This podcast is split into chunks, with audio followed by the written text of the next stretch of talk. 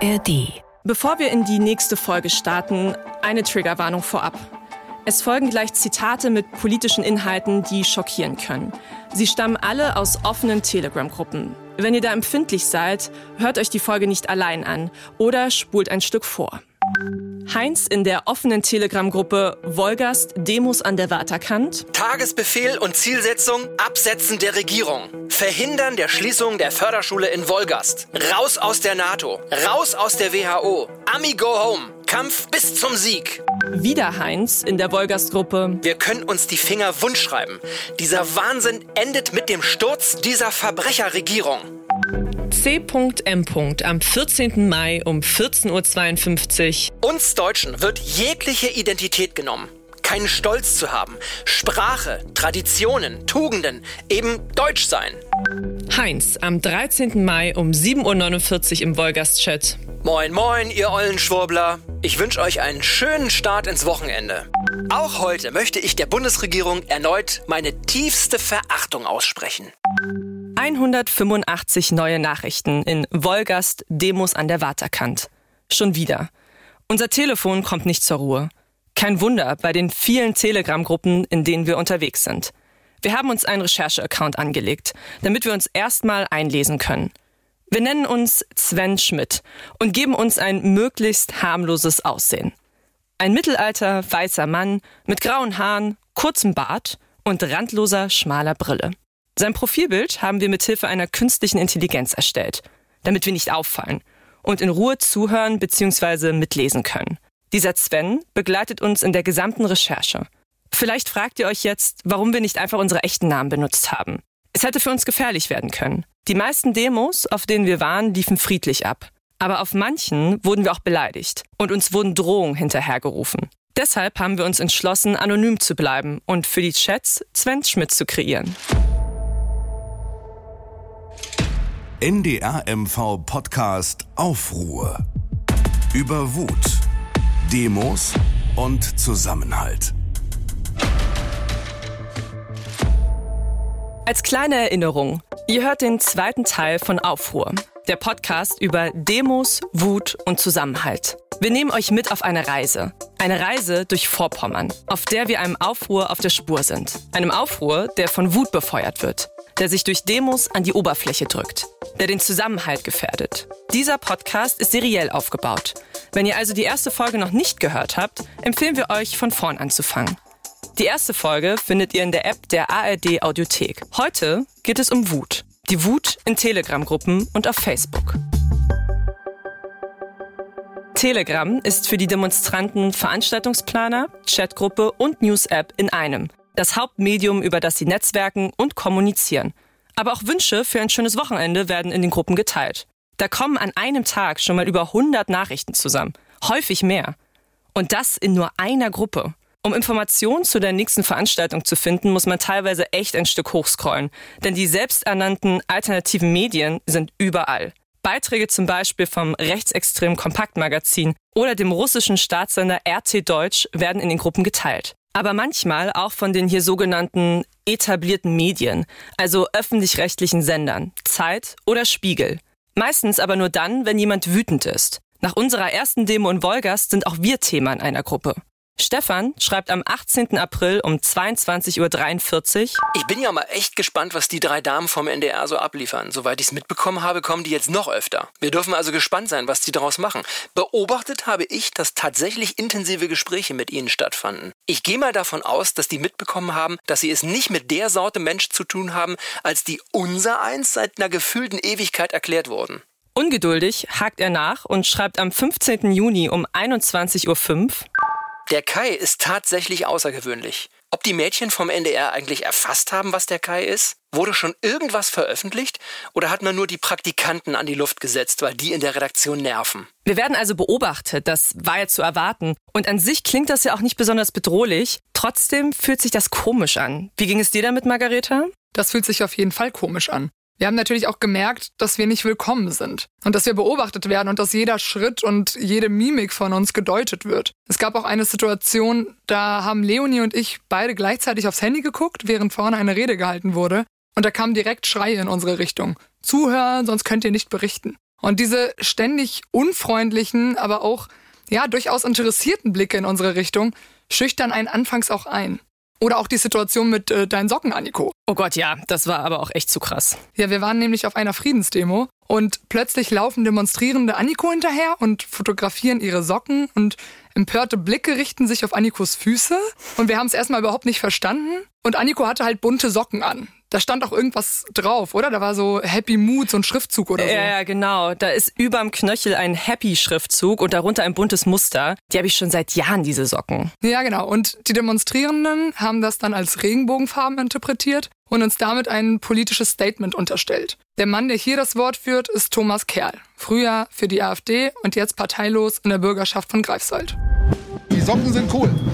Also ich bin ich, ich habe zum Beispiel nichts gegen, gegen Frauen, die Frauen lieben, Männer, die Männer lieben oder, oder jemand, der, der heute noch nicht weiß, dass er morgen vielleicht eine Frau sein will ja, oder ich meine, übermorgen. Das ist ja jetzt auch nur einfach, es ist ja nur eine bunte Farbe. Ne? Das ist ja jetzt hier nicht so, als wäre es irgendwie ein krasses Statement oder so. Was, haben Sie denn, was hast ja, du denn für Socken an Das ist halt einfach nur ein Regenbogen. Aber Ja, aber das ist doch das, ist doch das Zeichen davon, Damit, oder? damit, damit Sie senden, sofort senden Sie doch schon ein Zeichen, wo, Verstehen wo Sie Sie? hingehören. Die- die- die das Leute- interpretieren Sie ja jetzt auch. ja, so aber, aber Sie, sehen, jetzt, Sie kommen hierher Ja. und sagen, also wir sind, wir berichten, alles okay. Stehen aber hier, das ist ja schon eine Parteinahme. Ostdeutschland tickt anders. Okay. Wir haben Familie, Mann, Frau, Kind, Kind, Kind. Das hat mich doch schon ziemlich überrascht, wie von meinen Socken auf meine politische Gesinnung geschlossen wird und wie wichtig hier offensichtlich Äußerlichkeiten sind. Ja, für uns Journalistinnen wurde sofort eine Schublade geöffnet. Naja, und wir hatten ja auch noch ein weiteres Erlebnis. Naja, oder von einem Erlebnis kann man wahrscheinlich gar nicht sprechen, weil wir ja gar nicht vor Ort waren. Aber nachdem wir auf unserer ersten Demo waren, die Demo in Wolgast aus der ersten Folge, da haben wir ein Video gefunden. Denn diese Demo in Wolgast findet jede Woche statt. Jeden Dienstag oder Kai-Tag, wie die Demonstranten es nennen. Und am Dienstag nach unserer ersten Demo, da wird über uns gesprochen. Ich habe die NDR-Damen nicht gesehen. Sind heute nicht da, ne? Gut, dann muss ich das trotzdem sagen. Wir haben mit diesen Damen gesprochen, während des Aufmarsches und danach. Was ich festgestellt habe, ist, dass diese Damen von allgemeiner Politik, ich sage nur mal zwei Begriffe, Klaus Schwab und Professor Sucharit Bhakti, diese Damen haben von Tuten und Blasen keine Ahnung. Ob wir jetzt super viel Ahnung von Politik haben, darüber kann man wahrscheinlich diskutieren. Aber nur einmal zur Einordnung. Klaus Schwab, das ist der Gründer und aktuell auch der Vorsitzende des WEF, des World Economic Forum oder auch Weltwirtschaftsforum. Das habt ihr bestimmt schon mal irgendwo gehört. Das ist ein Treffen von ranghohen PolitikerInnen und VertreterInnen aus der Wirtschaft und von NGOs, das einmal im Jahr in der Schweizer Gemeinde Davos stattfindet. Schwab ist eine klassische Hassfigur für viele Verschwörungsgläubige. Er repräsentiert in vielen Mythen die Elite, die im Hintergrund die Strippen ziehen soll. Die genaue Verschwörung unterscheidet sich dann natürlich immer ein bisschen in den Details. Der andere Mann, den der Redner hier erwähnt, ist Professor Sucharit Bhakti. Vor allem unter Menschen, die die Existenz des Coronavirus leugnen, ist er nahezu prominent. In der Vergangenheit fiel er übrigens nicht nur mit seiner Beteiligung in der Querdenker-Szene auf, sondern auch mit ganz klar antisemitischen Aussagen. Und die Tatsache, dass er ehemaliger Professor für Mikrobiologie ist, verleiht ihm natürlich auch eine gewisse Autorität. Viele seiner Aussagen über Covid-19 und die Impfung gelten heute aber als widerlegt. Aber zurück zu dem Redner auf der Demo in Wolgast. Der packt nämlich noch einen drauf. Diese Damen haben von Tuten und Blasen keine Ahnung und für Tuten kann ich mich 100% hinstellen, den Rest müssen wir lassen. Also diese Aussage finde ich ziemlich daneben. Ja, absolut. Also wir haben das Video ja auch erst ziemlich spät nach der Demo gefunden und als ich den Satz gehört habe, habe ich mich auch so richtig geekelt. Aber es zeigt eben ganz gut, welches Bild einige Menschen und man muss einfach sagen, vor allem Männer von uns dort auf den Demos hatten. Wir sind eben drei junge Frauen, also wird uns direkt die Autorität abgesprochen, richtige Journalistinnen zu sein. Und es werden direkt sexualisierte Witze gemacht. Ein anderer Redner auf der gleichen Demo hat das übrigens so formuliert. Mädels vom NDR wurde angesprochen, die waren letzte Woche hier. Äh, war wohl bloß ein Strohfeuer, die kommen wohl nicht mehr wieder. Waren vielleicht bloß die Praktikanten, die nicht mehr rausgelassen werden. Die sind jetzt bloß noch im Innendienst. Also aus diesen Tönen wird klar, wir werden hier nicht wirklich ernst genommen. Ihr wart ja auf sehr vielen Demos unterwegs. Wie sind denn euch die Demonstranten so ganz allgemein gegenübergetreten? Naja, also Fans hatten wir da meistens nicht, wie man sich nach solchen Aussagen sicher vorstellen kann. Die Interaktion mit DemonstrantInnen so eins zu eins ist natürlich immer noch mal ein bisschen anders, als wenn von der Bühne mit einem gesprochen wird. Aber wir hatten da schon auch einige Situationen, wo es vor Ort auch ein bisschen bedrohlich wurde, fand ich. Zum Beispiel bei einer Demonstration auf Rügen hat sich, während ich ein anderes Interview geführt habe, eine kleine Gruppe hinter mir versammelt und mich sehr penetrant beobachtet. Die haben dann sowas wie Lügenpresse und wir kriegen euch Pack dazwischen gerufen. Als ich dann versucht habe, sie zu interviewen, haben sie mich ignoriert und so ganz merkwürdig gelacht. Das fand ich schon irgendwie so ein bisschen bedrohlich.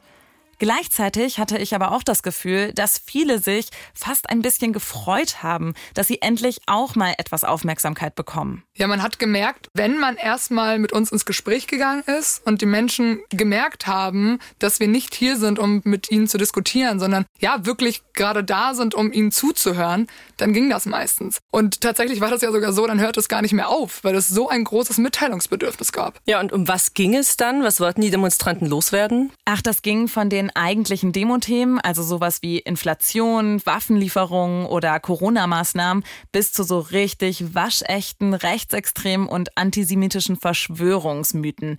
Also sowas wie Deutschland ist eine GmbH oder so. Das war echt schwierig für uns. Ich habe mich da häufig gefragt, wie reagiere ich denn darauf, wenn mein Gegenüber offensichtlich menschenfeindliche Dinge sagt? Breche ich das Interview ab? Führe ich das überhaupt? Ich bin da ja schließlich als Journalistin und nicht als Privatperson mit meiner Privatmeinung. Aber auch ich habe meine Grundsätze. Man muss auch sagen, wir haben ja mit deutlich mehr Menschen gesprochen, als ihr hier im Podcast hören könnt. Viele wollten zwar mit uns sprechen, aber eben nicht vor dem Mikro. Das liegt wohl auch daran, dass die Demonstranten uns als öffentlich-rechtliche Journalistinnen nicht genug vertrauen. Welchen Medien vertrauen Sie? Also diesen deutschen Medien absolut nichts. Null. Und warum nicht? Ja, weil die nicht immer die Wahrheit sagen. Es ist egal, worum es geht, ob das nun Ukraine-Krieg geht oder, oder ein Syrien-Krieg oder sonst was. Alles, es wird einfach nur gelogen und betrogen. Und wenn ich dann mal nachgefragt habe, wo Sie denn Ihre Informationen stattdessen hernehmen, kommt häufig eine Antwort in diese Richtung. Wir haben den abgeschaltet jetzt in öffentlich-rechtlichen. Weil da, äh, das stimmt nicht mit der Wirklichkeit überein, was da kommt. Gar nichts stimmt da. Ich sehe hier jeden Tag, aber in der Zeitung und im Fernsehen sehe ich davon nichts. Also mache ich das gar nicht an.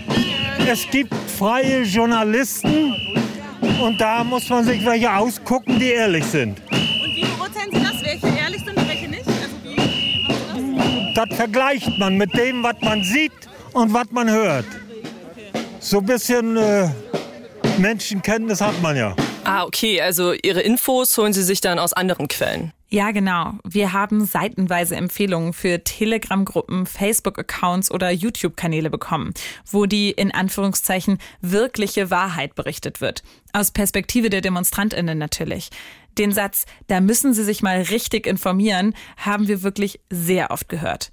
Was aber klar wird, viele der Demonstrantinnen fühlen sich zensiert. Das geht so weit, dass sie wirklich abstruse Vergleiche ziehen so wie der Demonstrant aus dem Min, den wir eben schon mal gehört haben. Sieht man ja auf YouTube, was da gesperrt wird, das ist die Wahrheit, das weiß man schon. Also so schlau bin ich, was da gesperrt wird, das ist die Wahrheit. Ich kenne das ja noch aus DDR-Zeiten, was da verboten war, das war die Wahrheit. Im Dritten Reich hat man die Bücher verbrannt, das war die Wahrheit. Und jetzt wird gesperrt, ne? Wow, also der Vergleich von DDR und Nationalsozialismus beziehungsweise Videosperrung auf YouTube und der Bücherverbrennung, das schockt mich jetzt schon sehr. Da werden ja ganz viele verschiedene Dinge in einen Topf geworfen. Ja, das ist ja das Interessante, ne? Also es gibt da eben oft keine klare Linie. Du unterhältst dich erstmal mit einem Demonstranten und das ist ja auch erstmal ein total nettes Gespräch und freundlich und plötzlich kommt aus dem Nichts eine total grenzüberschreitende Äußerung. Man merkt durch die Bank weg, dass da einfach ein ganz großer Vertrauensverlust herrscht. An die Stelle von professionellen Medien rücken dann Alternativen, die mehr in die Weltanschauung der Demonstrantinnen passen. Da werden eine Menge kruder Nachrichten reingeschickt, die man mit einer einfachen Quellenüberprüfung widerlegen könnte. Da kommen aber auch ganz viele Nachrichten, die ganz klar aus dem rechtsextremen Spektrum kommen. Zum Beispiel wurde da ein Aufruf zu einem NPD-Aufmarsch zum 8. Mai in eine Telegram-Gruppe gepostet, in der normalerweise die Demos in Wolgast organisiert werden. Da hat einfach niemand negativ drauf reagiert oder mal nachgefragt, wer hinter dieser Veranstaltung steckt.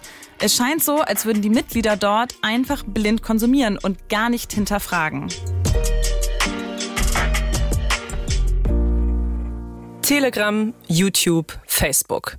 Das ist also die Konkurrenz von den sogenannten etablierten Medien, von den öffentlich-rechtlichen, von uns. Der Begriff der Journalistin ist nicht geschützt. Jeder und jede kann sich so bezeichnen. Und so stehen wir nun auf einer Stufe mit Bloggern, Demonstranten, eigentlich mit jedem, der sich öffentlich mitteilt oder Meinungsäußerungen anderer verbreitet. Schauen wir uns doch nochmal den Vergleich an, den ein Demonstrant in Demin gezogen hat. Das mit den gesperrten YouTube-Videos, der gesperrten Wahrheit, was er aus der DDR kennen würde. Schon für unsere letzte Folge habe ich die Historikerin Katja Heuer befragt. In Bezug auf die Medien in der DDR sagt sie, ähm, in der DDR gab es ja im Endeffekt keinen öffentlichen, öffentlichen Raum in der Hinsicht. Ähm, in, in, dadurch, dass die Medien ähm, ja völlig staatlich gesteuert waren und, und man da äh, nichts beitragen konnte, so richtig in, in dem Sinne, als dass man da jetzt als Gruppe oder als Teil der Bevölkerung ähm, sich hätte zum Beispiel in, in, den Zeitungen oder im Fernsehen ähm, äußern können. Ähm, von daher ist ja der, der Ruf vieler dieser Demonstranten auch gerade dafür da, dass man ähm, äh, sozusagen die Freiheit braucht, sich zu äußern. Diese Erfahrung der fehlenden Meinungsfreiheit und Bürgerbeteiligung hat viele Menschen in der DDR geprägt. Das haben wir auch schon in der ersten Folge thematisiert. Zur Erinnerung, hier einmal ein kurzer Recap. Das hat eben oft dazu geführt, dass sich diese Leute von den etablierten Medien entweder komplett abwenden ähm, und einfach sagen, ja, das hat mit denen nichts zu tun, das spiegelt deren äh, Erfahrung und Identität nicht wieder. Ähm, oder sich ähm, dann sehr, sehr wütend oder sehr abneigend dagegen ähm, äußern. So, aber wo muss denn jetzt was passieren? Wie können Journalisten das Vertrauen wieder zurückgewinnen? Das haben wir in der Medienanstalt von Mecklenburg-Vorpommern nachgefragt. Die führen die Aufsicht über den privaten Rundfunk, also erteilen Zulassungen und beobachten und prüfen auch die Programme. Herrscht Meinungsvielfalt? Ist die Staatsferne sichergestellt? Die Medienanstalt überprüft auch die digitalen Angebote in Mecklenburg-Vorpommern. Mit uns als öffentlich-rechtlichem Sender haben sie nichts zu tun. Wir haben unsere Rundfunkräte als Aufsichtsgremien, in denen gesellschaftliche Verbände und Institutionen ihre Vertreter haben. Der Vertrauensfrage müssen sich alle stellen. In der Medienanstalt Mecklenburg-Vorpommern ist der ehemalige NDR-Journalist Bernd Lingnau Direktor. Ihm ist die journalistische Sorgfalt besonders wichtig. Vertrauen kann man in der Regel nur mit Transparenz zurückgewinnen. Mit Offenheit, mit Ehrlichkeit, mit der Aufklärung und Vermittlung, äh, wie die eigene Arbeit funktioniert. Dass die Leute verstehen, ähm, dass äh, Recherche aufwendig ist, dass auch Journalisten nur Menschen sind, dass auch sie Fehler machen, ähm, dass auch sie ähm, Emotionen unterliegen und dass aber auch bei Journalisten eine stetige Selbstreflexion stattfindet, um das Produkt letztendlich besser zu machen. Genau das versuchen wir mit diesem Format. Wir gehen hier ganz offen damit um, wie wir gearbeitet haben, was unsere Ergebnisse sind, wie wir reflektieren. Das kann man nicht durch Regulierung schaffen, also dass man nachträglich irgendwas sanktioniert, was verbotenerweise gelaufen ist, sondern wir müssen die Leute so früh wie möglich fit machen, sich mit Medien auszukennen, Medienkompetenz zu entwickeln, Medienkritik zu entwickeln um sich dann die Angebote, die ihnen wichtig sind, äh, selbst äh, herauszusuchen und äh, einschätzen zu können, ob die seriös sind oder nicht. Also alles nur eine Frage der Medienkompetenz? Es könnte ja auch ein strukturelles Problem sein, so Dirk Borstel, Professor für angewandte Sozialwissenschaft.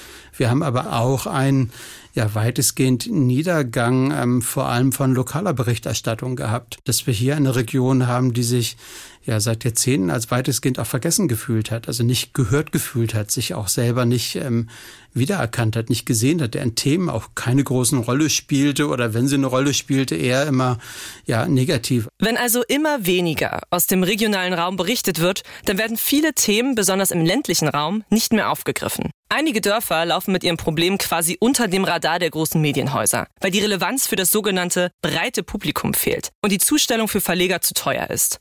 In vielen Telegram-Gruppen finden Menschen diese regionale Relevanz wieder und Gleichgesinnte. Wir stehen hier also vor einem Problem und wir fragen uns, was nun? Wie geht es weiter? In diesem Podcast wollen wir uns damit beschäftigen. Dafür sind Margareta und ich ins Auto gestiegen.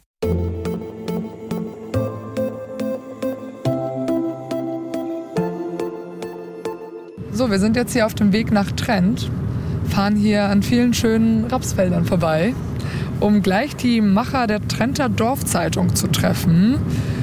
Da haben sich ein paar Einwohner von Trent nämlich zusammengetan und gesagt, wir gründen jetzt hier unsere eigene kleine Zeitung und berichten darüber, was hier vor Ort in unserer Region passiert. Zum Beispiel über ein neues Verkehrsschild oder über den Dorfteich oder über die Geschichte von Trent. Das ist auch total nett geschrieben. Ich möchte dir mal einen kleinen Ausschnitt vorlesen. Der Artikel mit dem Titel O Sch Punkt Punkt Punkt. Okay. Es geht los. Jetzt aber flink die Leine und den Hund geschnappt. Nicht, dass noch gewischt werden muss. Puh, Glück gehabt. Aber wo? Punkt, Punkt, Punkt. Ach herrje. Punkt, Punkt, Punkt. Tüten vergessen. Verdammt. Und dann geht's weiter. Also das Thema ist, sind Hundefäkalien. Das Thema ist Müllbeutel. Also, dass man die immer mitnehmen muss. Aha. Haben Also so Problem? Entsorgungsbeutel. Haben die ein Problem damit in Trend? Es scheint ein Problem in Trend zu sein, ja. Und der Artikel ist geschrieben von Fellnasen-Mutti Julia. Wahrscheinlich ist das eine, die da auch in dem Dorf wohnt, ne? Also, oder? Steht das da? Fellnasen? Ja, ich denke. Ich denke, das ähm, Ah. Sind immer Leute, die die Artikel schreiben, die da wohnen. Ja, ich bin gespannt. Kurze Zeit später hatten wir uns auch schon verfahren. Ich kann hier gar nicht langfahren, weil es eine Fahrradstraße ist. Das ist ja nicht wahr. Das ist ja wohl nicht wahr. Aber wir haben ja auch noch 10 Minuten Puffer. Ja, ja. Oh, die Straße ist jetzt natürlich auch. Ich glaube, das kann unser Auto nicht, Anniko. Das da? Ja. Ach so, ja, ich muss drehen. Ah, okay, gut. Das, das kann, nein, das kann mein Auto nicht, da hast du recht. Wir sind hier gerade in Gingst und Ja, hier geht's nicht weiter. hier geht's nicht weiter. Wir können auch die Dame dann nach dem Weg fragen. Ah, ich glaube, ich fahre zuerst mal links und dann wird das schon. Ah, guck mal hier, Trend. Ah ja, Trend 9 Kilometer. Das ist doch das Schild, was wir wollen. Richtig. Ein paar Minuten später sind wir da. Rechts ist eine Wiese von uns, links ist eine Wiese, da blühen Blumen, da laufen Pferde. Also in Trend ist noch alles gut. In Trend ist die Welt noch in Ordnung. Naja, fast. Wir haben auf einem Restaurantparkplatz geparkt. Und erst auf den zweiten Blick sehen wir, dass die Fenster des griechischen Restaurants offenbar mit Steinen eingeworfen sind. Das Gebäude sieht heruntergekommen aus. Und erst später erfahren wir, dass sich das finanziell für die Betreiber nicht gelohnt hat. Bei einer Gemeinde mit weniger als 1000 Einwohnern. Gegenüber auf der anderen Straßenseite steht ein gemütliches altes Haus neben einer Pferdewiese. Wir klingeln. Margareta Koswolf am Ende. Vorne ein. Ja, deine Kollegin Anniko. Okay? Ja, super. So, sollen wir Schuhe ausziehen? Nee, nee, ich- nee. Okay. Und ein Wasser? Oh, gern. Ich würde gerne Ja, Wasser nehmen. Oder einen Tee oder einen Kaffee? Ein Wasser gerne. Wasser nehme ich auch gerne. Gut. Super, danke schön. Das ist ja echt gemütlich hier bei Ihnen. Wohnen Sie hier schon lange? Ewig. Ewig. Sabine ist in Trent geboren und aufgewachsen. In der DDR hatte sie eine Ausbildung zur Lkw-Fahrerin gemacht. Nach der Wende hat sie umgeschult und wurde Floristin. Mit Mitte 50 hat sie ihren Ehemann Lehn kennengelernt. Er ist für sie aus den Niederlanden hierher gezogen. 2014 gründeten sie die Trenter Dorfzeitung. Gemeinsam wollten sie im Dorf das Gemeinschaftsgefühl wiederbeleben. Ja, die Information ist wichtig. Und äh, wie viele Leute haben noch die Ostsee-Zeitung? Die meisten haben sie abbestellt, weil es eben zu teuer ist. Ne? Ich kann nicht im, im Jahr 500 Eu- äh, Euro dafür ausgeben. Dafür ist, also, ja, und Information ist wichtig. Und wie oft bringen Sie so eine Zeitung jetzt raus? Alle zwei Monate. Immer zum Monatsende versuchen wir, dass sie auch ausgetragen wird, damit am ersten des neuen Monats jeder weiß, wann, was passiert. Wir beide schreiben die Berichte, sammeln das zusammen von allen möglichen. Und unser Layouter, der wohnt in der Nachbargemeinde. Und was ist Thorulf? Der ist auch schon 83, 84. Ein Fünfer-Team.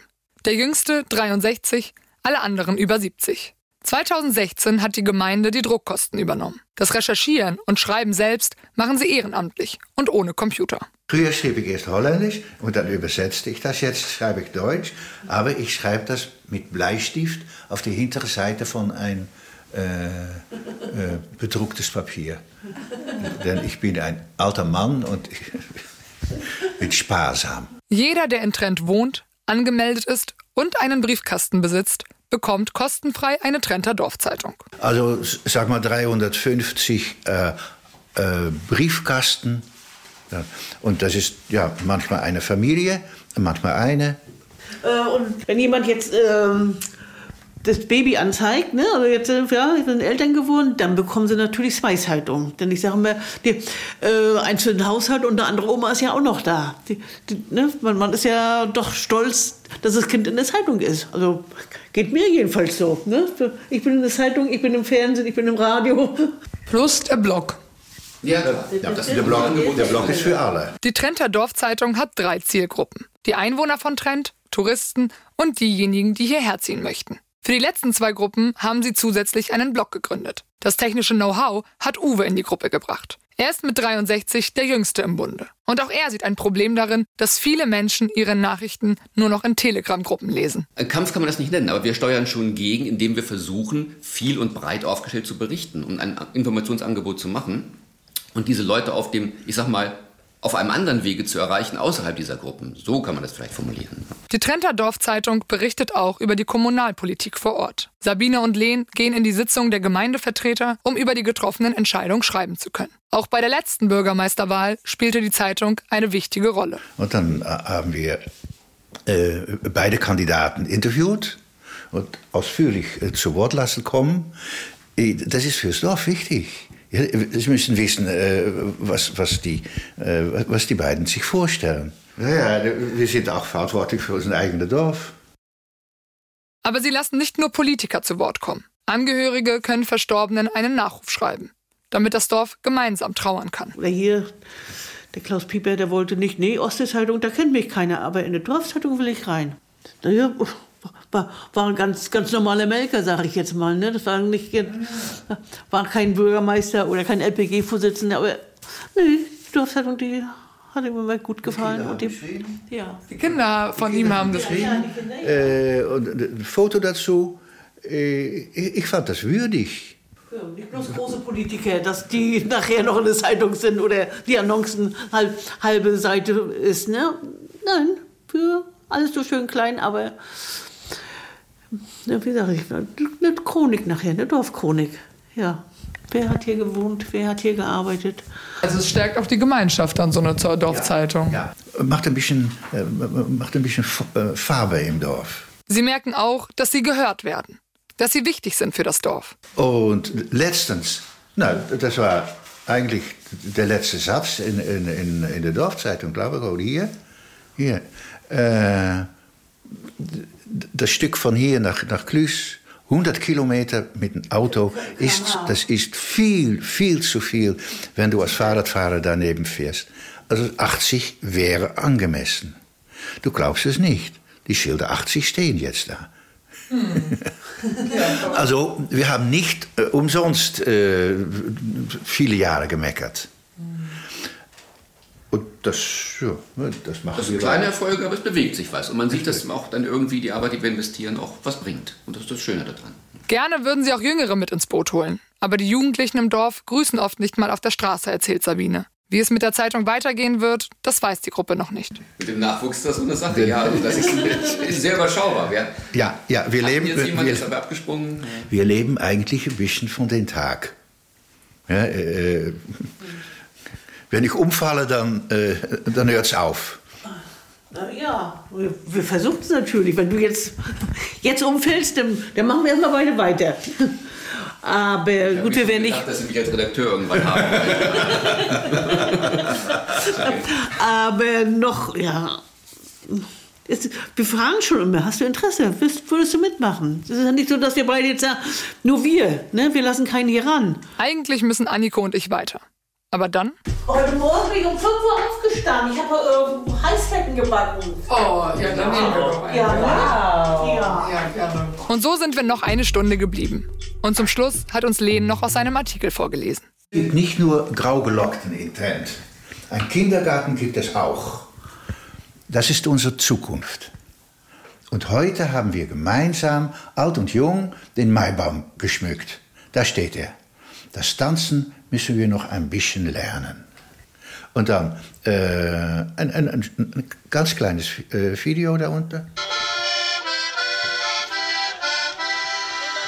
Auf dem Rückweg treffen wir dann noch zufällig die Bürgermeisterin, Kirsten Viktor. Schön, dass wir sie gerade äh, angetroffen haben, hier ja. spontan. Was für ein Zufall. Ja. Was für ein Zufall. In so einer kleinen Gemeinde sieht man sich wahrscheinlich oft. Ne? Sie kennen wahrscheinlich auch jeden persönlich hier. Ja, doch, denn in unserer kleinen Gemeinde kennt man sich gegenseitig. Doch, so ist es. Manchmal schreibt Kirsten Viktor auch selber Beiträge, um die Gemeindevertretung oder die letzten Beschlüsse vorzustellen. Hilft so eine Zeitung, ähm, Ihre Entschlüsse, die Sie treffen, auch an die Bürger heranzutragen? Ja, auf alle Fälle hilft das, weil nicht jeder geht zu den öffentlichen Sitzungen. Die sind natürlich öffentlich und die werden auch ausgehängt, die Tagesordnungen, aber nicht jeder schafft das. Und da ist die Dorfzeitung ein wunderbares Medium, um äh, zu gucken, was ist an wesentlichen Sachen beschlossen worden, was passiert in der Gemeinde. Ja, hilft ungemein, so eine Zeitung. Ein paar Minuten später sitzen Anniko und ich wieder im Auto. Jetzt sind wir hier auf dem Weg zurück. Durch die Rapsfelder. Wieder durch die Rapsfelder. Ich finde das total spannend, weil natürlich deckt so eine Dorfzeitung, die füllt ganz andere Lücken, die wir als NDR, der ja eigentlich auch dafür verantwortlich ist, regional zu berichten, natürlich nicht füllen kann. Wir können nicht über jede, Kommun über jede Kommune, über die kleine Entscheidung, über die, über die Geburten, über die Todesfälle, darüber können wir ja nicht berichten. Ja, ja. Und deswegen ist das so wichtig, so eine Zeitung zu haben, die dann dadurch auch das Gemeinschaftsgefühl im Dorf und in der Gemeinde stärkt wenn man das Gefühl hat, hier, ich werde gesehen, ich werde gehört. Wir haben auch versucht, uns zu überreden, dahin zu ziehen. Also es äh, hat schon viele Pro-Punkte, ne? Die, die, ganze Landschaft, ja. die ganzen Rapsfelder, die Hühner, die Pferde. Zwei Kilometer Entfernung zum Bodden. Also Wasser bin ich ja immer ein riesiger Fan. Ne? Und die Ruhe, man kennt auch jeden, das hat natürlich Vor- und Nachteile, muss man auch wieder sagen. Ich weiß nicht, ob ich das so geil finde, wenn dann alle in meinem Garten stehen, was sie da erzählt hat, ne? Also, Dass alle deinen Garten beurteilen? Richtig. Ich glaube, ich wäre nämlich so eine Person, ich hatte ja schon so meine Probleme, meinen Garten mal perfekt zu halten. Ja, ach, mal schauen. Vielleicht landen wir da irgendwann und ja, machen die Dorfzeitung weiter. Dem Straßenverlauf von B96 noch 25 Kilometer folgen. Der Trenter Dorfplatz erscheint ja erstmal wie ein Erfolgsprojekt. Ganz lokale Themen von Einwohnern für Einwohner. Jetzt ist natürlich der Realitätscheck interessant. Herr Professor Borstel, wie sinnvoll sind denn diese Dorfblätter wie zum Beispiel in Trent? Wenn die aus einer demokratischen ähm, Hand gemacht sind, halte ich die für einen ganz, ganz wichtigen Beitrag, weil einfach Information eine Grundlage ist, um überhaupt demokratisch agieren zu können. Und dazu gehört eben auch die Information über das konkrete Leben vor Ort, das heißt über das Dorf, über die Gemeinde, in der ich verankert bin. Und ähm, Deswegen finde ich so eine Initiative erstmal ganz, ganz großartig, weil sie selber auch schon ein demokratischer Akt ist, nämlich zu sagen, also wir bestimmen, was in die Öffentlichkeit reinkommt, wir besetzen auch die Themen. Sie zeigt aber eben auch, wo das Defizit ist.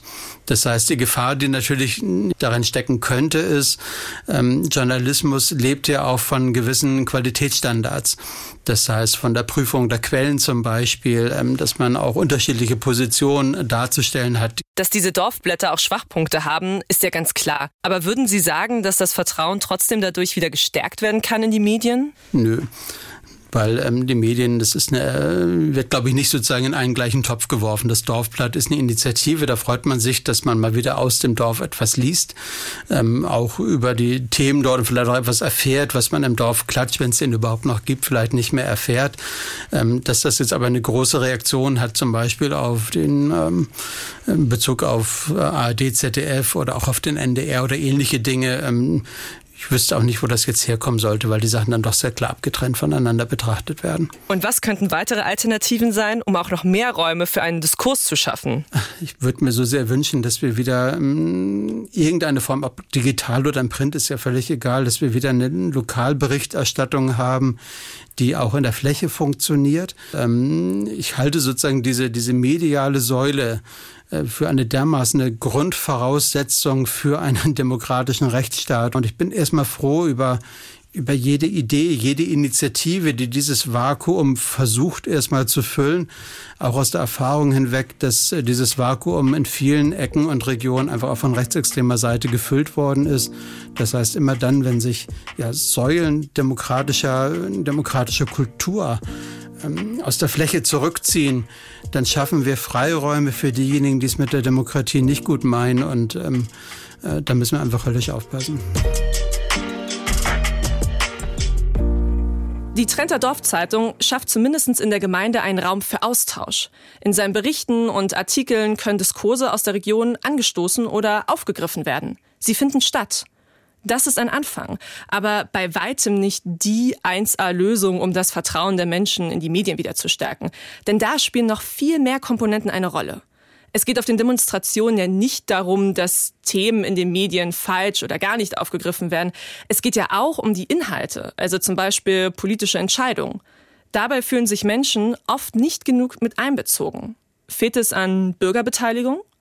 Das schauen wir uns in der nächsten Folge genauer an. In Aufruhr, dem Podcast über Wut, Demos und Zusammenhalt. Uns hört schon lange keiner mehr zu. Und da wird einfach über unsere Köpfe hinweg entschieden. Wenn uns die Bundesregierung Wumms, Doppelwumms und ist jetzt so, ist so. Vier Buchstaben. Mehr haben die nicht für die Bevölkerung. Da kommen Fragen auf. Aufruhr über Wut, Demos und Zusammenhalt. Jede Woche eine neue Folge und jetzt schon alle Folgen in der ARD Audiothek, der kostenlosen Podcast-App der ARD. Link ist in den Show Notes. Um die Zeit bis zur nächsten Aufruffolge zu überbrücken, haben wir noch eine Podcast-Empfehlung für euch.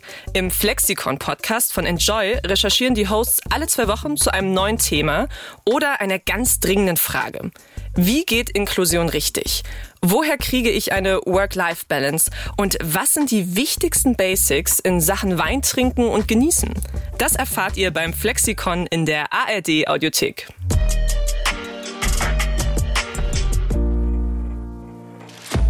Aufruhr ist ein Podcast vom Norddeutschen Rundfunk von Anniko Schusterius, Margareta Kosmol und Leonie Hartke. Redaktion Carola Levering und Siebrand Siegert. Dieser Podcast ist ein Rechercheprojekt des NDR Vorpommern Studio Greifswald. Besonderen Dank an das Team von Think Audio, Mathis Klemme, Simon Bartel und an das Landesfunkhaus Mecklenburg-Vorpommern. NDR MV Podcast Aufruhr über Wut, Demos und Zusammenhalt.